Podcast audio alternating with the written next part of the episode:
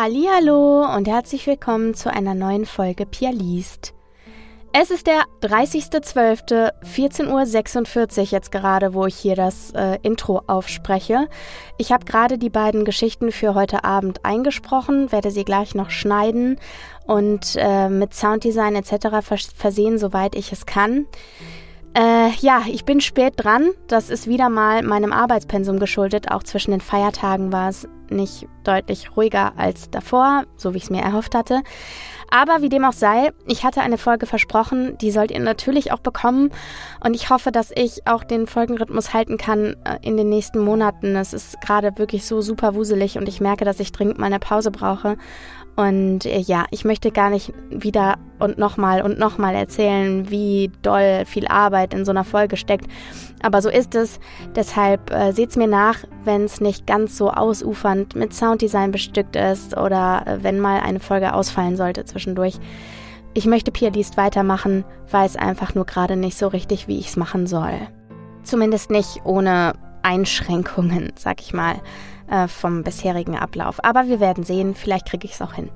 So, ein kleines Update von mir natürlich. Es gab zwei Releases im Dezember. Und zwar einmal Dämonennächte, der zweite Teil der Dämonentage-Trilogie von Nina McKay, produziert von Lausch Medien. Es erschien am 1.12. Ähm, wenn ihr Bock auf ein fantasievolles Jugendbuch The Purge mit Dämonen habt, ähm, man muss auch sagen, es ist schon ordentlich brutal, also brutaler, als ich es erwartet hätte zu Beginn. Ähm, also da seine Warnung ausgesprochen auf jeden Fall, aber ansonsten eine total abgefahrene Welt.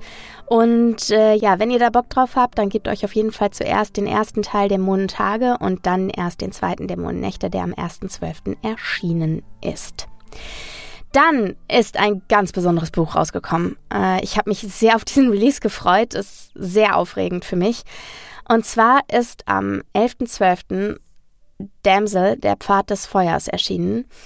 Das wird ein Netflix-Film werden. Also das Buch ist geschrieben nach einem Drehbuch von Dan Mazeau und geschrieben wurde es von Evelyn Sky in der Übersetzung ins Deutsche von Nina Lieke. Und ich durfte das sprechen für Random House Audio und ich bin sehr, sehr stolz, weil es natürlich irgendwie krass ist, so vom Gefühl her, das Hörbuch zu einem Netflix-Blockbuster gesprochen zu haben. Der Film erwartet uns im Frühjahr 2024. Es geht um, also der Film heißt ja Damsel, also es ist ja, die Damsel in Distress ist die Jungfrau in Nöten. Äh, aber ganz und gar nicht ist die Jungfrau in Nöten, sondern äh, wir haben eine Badass-Prinzessin, die ähm, ja sich äh, gegen ein ganz uraltes Ritual auflehnt. Und der Film erwartet uns im Frühjahr 2024 auf Netflix und in der Hauptrolle ist keine geringere als Millie Bobby Brown, die Elf oder Eleven aus Stranger Things oder auch Enola Holmes. Und ich freue mich sehr auf den Film. Ich bin total gespannt, wie es umgesetzt wurde. Ich kann mich noch erinnern, dass ich, als ich 16 Jahre alt war, äh, da kam das Parfum raus äh, von Patrick Süßkind im Roman und dann halt eben der Film dazu. Und ich weiß noch, dass ich zu Hause kurz bevor wir los mussten, ich bin mit meiner Mutter ins Kino gegangen, äh, die letzten Seiten im Roman zu Ende gelesen habe, weil man musste ja vorher die Bücher gelesen haben zu Filmen, ja. Das gleiche gilt auch für die Tribute von Panem zum Beispiel. Genau, und ich habe äh, also dieses Buch zu Ende gelesen und bin dann ins Kino und dann fand ich es immer halt super spannend, so abzugleichen, wie ist denn die Umsetzung des Films, wie stimmt die mit dem überein, was mein Kopf sich zurecht gedacht hat, sozusagen. Ihr wisst, was ich meine. Und das ist natürlich ein sehr besonderes Gefühl, wenn ich das Buch zweimal gelesen habe, aufgrund der Tatsache, dass ich das Hörbuch gesprochen habe. Und generell ist es halt einfach ein super krasses Privileg, so Bücher so weit vor Release lesen zu dürfen und niemand anders hat sie gelesen und man gehört zu diesem zu diesem erlauchten Kreis, sag ich mal, der das Privileg hat, so eine Wahnsinnsgeschichte halt einfach vor allen anderen zu lesen. Das ist halt so krass, dass der Job das mit sich bringt. Das macht mich ganz, ganz, ganz dankbar. Ja, was soll ich sagen? Das Buch hat mir wahnsinnig gut gefallen und deswegen eine ganz klare Empfehlung fürs Buch. Und wenn ihr es nicht vorher lesen wollt, dann hört es vorher an, bevor im Frühjahr dann der Film rauskommt. So, und bevor es in die Folge geht, möchte ich mich natürlich noch äh, bedanken. Und zwar bei Katharina Theresia, bei Christina, bei Lena und bei Christine. Vielen Dank für eure Zuwendungen via PayPal. Ich habe mich wirklich sehr gefreut darüber. Generell freue ich mich immer darüber, falls du auch eine äh, kleine Spende via PayPal rüberwachsen lassen magst, dann gerne an danke at pia-diest.de. Ein Betrag deiner Wahl, ganz egal. Ähm, das dient unter anderem dazu, meine Hostingkosten im Jahr einfach zu decken und äh, genau, also der Podcast ist ja immer noch nicht werbegetragen. Das bedeutet, es ist äh, alles aus eigener Tasche und die Zeit kommt eben noch oben drauf. Deswegen freue ich mich sehr darüber. Ist aber natürlich kein Muss. Genau, so. Und äh, ich möchte mich natürlich auch bedanken, falls du den Podcast regelmäßig hörst oder ihn weiterempfehlst. Bitte, bitte gerne weitermachen. Und äh, ein anderer Weg, mich zu unterstützen, ist natürlich auch noch eine Bewertung abzugeben, entsprechend bei Spotify oder in deinem Podcatcher, wo immer du deinen Podcast empfängst. So, lange, lange Rede heute, gar nicht so langer Sinn. Ich möchte zur Geschichte kommen und da habe ich euch eine mitgebracht von meinem lieben Freund Thomas Plum. Ich hatte euch das schon angekündigt, dass es da noch mehr Geschichten aus seiner Feder geben wird, der im äh, vergangenen Jahr einen Podcast namens Plum schreibt, der Storycast ins Leben gerufen hat und in der zweiten Staffel, die schon erschienen ist, ging es um Your Story. Das bedeutete, Your Story war die Möglichkeit für uns als Sprecherinnen, gewisse Schlagworte an Thomas einfach zu übermitteln, ihm ein Genre mitzuteilen und dann hat er uns eine Story auf den Leib geschrieben. Und er war so lieb, mir die mysteriös, kriminalistisch, wie auch immer passend für Pierre Liest angehauchten Folgen bzw. Geschichten zu geben, sodass ich sie selber hier nochmal vertonen darf. Vertont wurden sie bereits im Podcast Plum schreibt, der Storycast, von ganz wunderbaren Kolleginnen und Kollegen. Und die heutige Geschichte hat im Original der Kollege Volkram Ziesche gelesen. Und sie trägt den wunderbaren Titel 23.32 Uhr. Und an dieser Stelle ein herzliches, dickes, fettes Dankeschön an meinen lieben Thomas fürs erneute zur Verfügung stellen der Geschichten. Ihr werdet auf jeden Fall noch mehr hören zukünftig. Alle Infos zu Thomas, zu seinem Podcast etc. etc. findet ihr in der Folgenbeschreibung und in den Shownotes. Und jetzt ganz viel Spaß, morgen einen guten Rutsch und wir hören uns aller Wahrscheinlichkeit nach Ende Januar wieder. 23.32 Uhr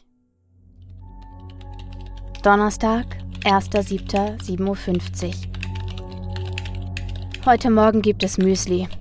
Ich mag kein Müsli, aber mein Arzt meinte, ich würde bald nichts anderes mehr vertragen. Also gewöhne ich mich schon mal daran. Ab jetzt bekomme ich also nur noch Müsli. Täglich. Und statt mit Milch, mit Wasser. Milch besitzt zu viele Fette und das würde alles eventuell beschweren. Mein Programm für heute? 8.30 Uhr, Ausdauer- und Krafttraining, 9.30 Uhr Nuklear- und Anatomieunterricht, 11.30 Uhr Müsli mit anschließender Mittagspause, 13.30 Uhr Testversuch 1, 14.30 Uhr Testversuch 2. Meine Haare fallen nun büschelweise aus. Es ist höchste Zeit. Freitag, 2.7.9 Uhr. Ich konnte gestern nicht mehr schreiben. Beide Testläufe schlugen fehl.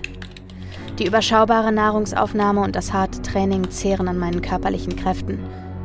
Trotz meines eher miserablen Zustandes und trotz der beiden Misserfolge von gestern sehe ich positiv eingestimmt in die kommenden Tage. Warum auch nicht? Was bleibt mir denn noch außer Hoffnung? Aus meiner Sicht gibt es für die kommenden Tage nur zwei Möglichkeiten. Entweder es gelingt uns und der Spiegel lässt mich durch, oder ich verabschiede mich aus dieser Welt, über kurz oder lang. Egal welche von beiden Varianten auf mich wartet, schlechter wird es mir nicht gehen. Schon allein die Waage spricht eine deutliche Sprache. Ich habe innerhalb der letzten drei Wochen 15 Kilogramm verloren. 15 Kilo in drei Wochen. Ich weiß selbst, dass das nicht gut ist. Aber was kann ich dagegen tun? Es muss einfach funktionieren. Der Spiegel muss mich durchlassen. Er wird mich durchlassen. Ich weiß es einfach.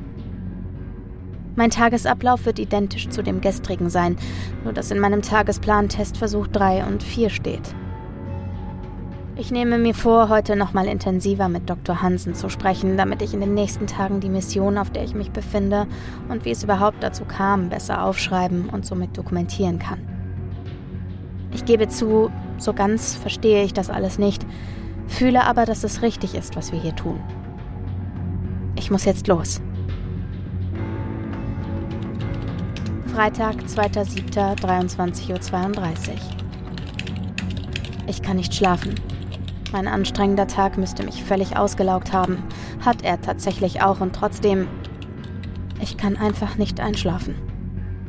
Ich schreibe den Umstand lieber auf und spare mir die Mühe, mit Dr. Hansen darüber zu sprechen.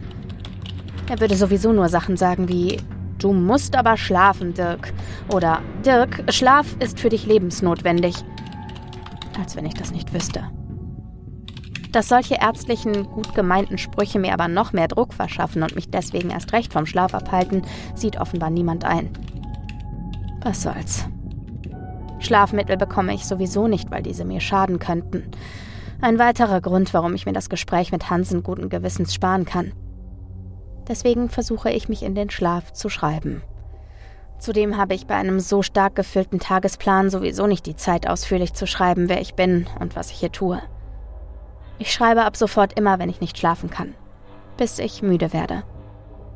Mein Name ist Dirk Hauser. Ich lebe in Aachen und habe Krebs. Offenbar schon länger, aber ich habe es nie bemerkt, bis es zu spät war, um etwas zu tun. Klar, ich wurde operiert und ich habe bereits eine Chemo hinter mir.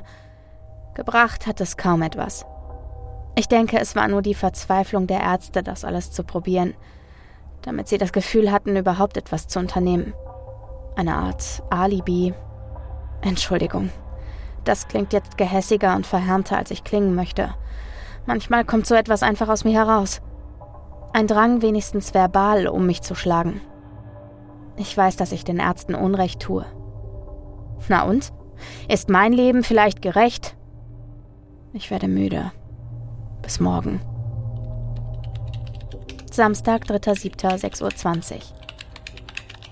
Merke, auch wenn man die Nacht zuvor nicht gut einschlafen konnte, bedeutet es nicht, dass man am nächsten Tag länger schläft. Bin seit halb sechs wach und habe versucht, nochmal einzuschlafen. Doch jetzt gebe ich den Versuch auf und schreibe einfach noch ein bisschen, bis der Tagesplan beginnt. Heute trainiere und lerne ich doppelt, da heute und morgen Wochenende ist und die Techniker frei haben. Heute also keine Testversuche. Lustig, oder? Ich nippel langsam aber sicher ab und die Techniker machen Wochenende. Wahrscheinlich saufen und feiern. Schon gut. Wie gesagt, nicht böse gemeint. Ich versuche mich zusammenzureißen. Testversuch 3 und 4 waren übrigens auch erfolglos, aber das kann man sich ja denken. Ich schreibe ja noch, wie man sieht. Hätte es geklappt, wäre ich jetzt weg. Naja, ich muss los. Samstag, 3.7.23.32 Uhr. Seltsam. Ich würde wetten, ich habe geschlafen. Meine Erinnerung verliert sich ab 20 Uhr, also muss ich doch geschlafen haben, oder? Jetzt gerade fühlt es sich aber so an, als hätte ich nicht geschlafen. Ich bin hellwach, also versuche ich erneut, mich in den Schlaf zu schreiben. Die Diagnose kam, wie man sich denken kann, überraschend und wie erwähnt zu einem Zeitpunkt, an dem die Genesung praktisch unmöglich war.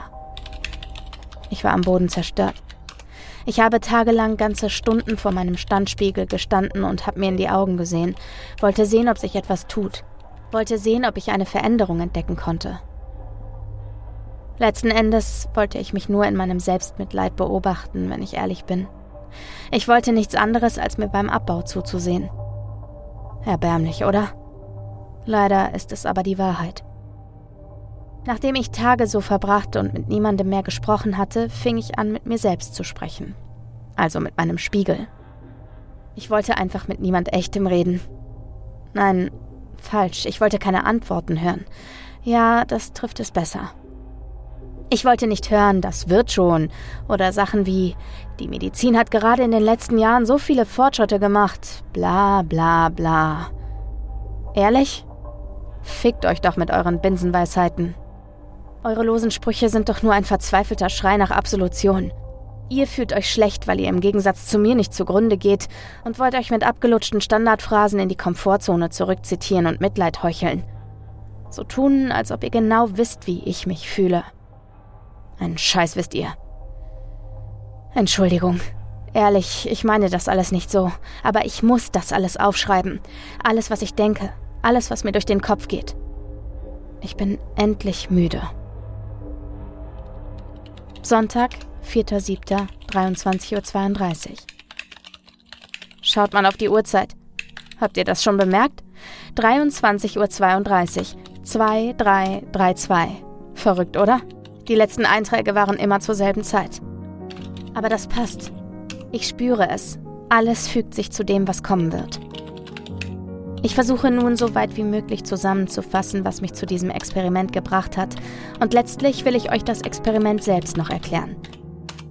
Wie gesagt, verbrachte ich einige Tage vor meinem Standspiegel.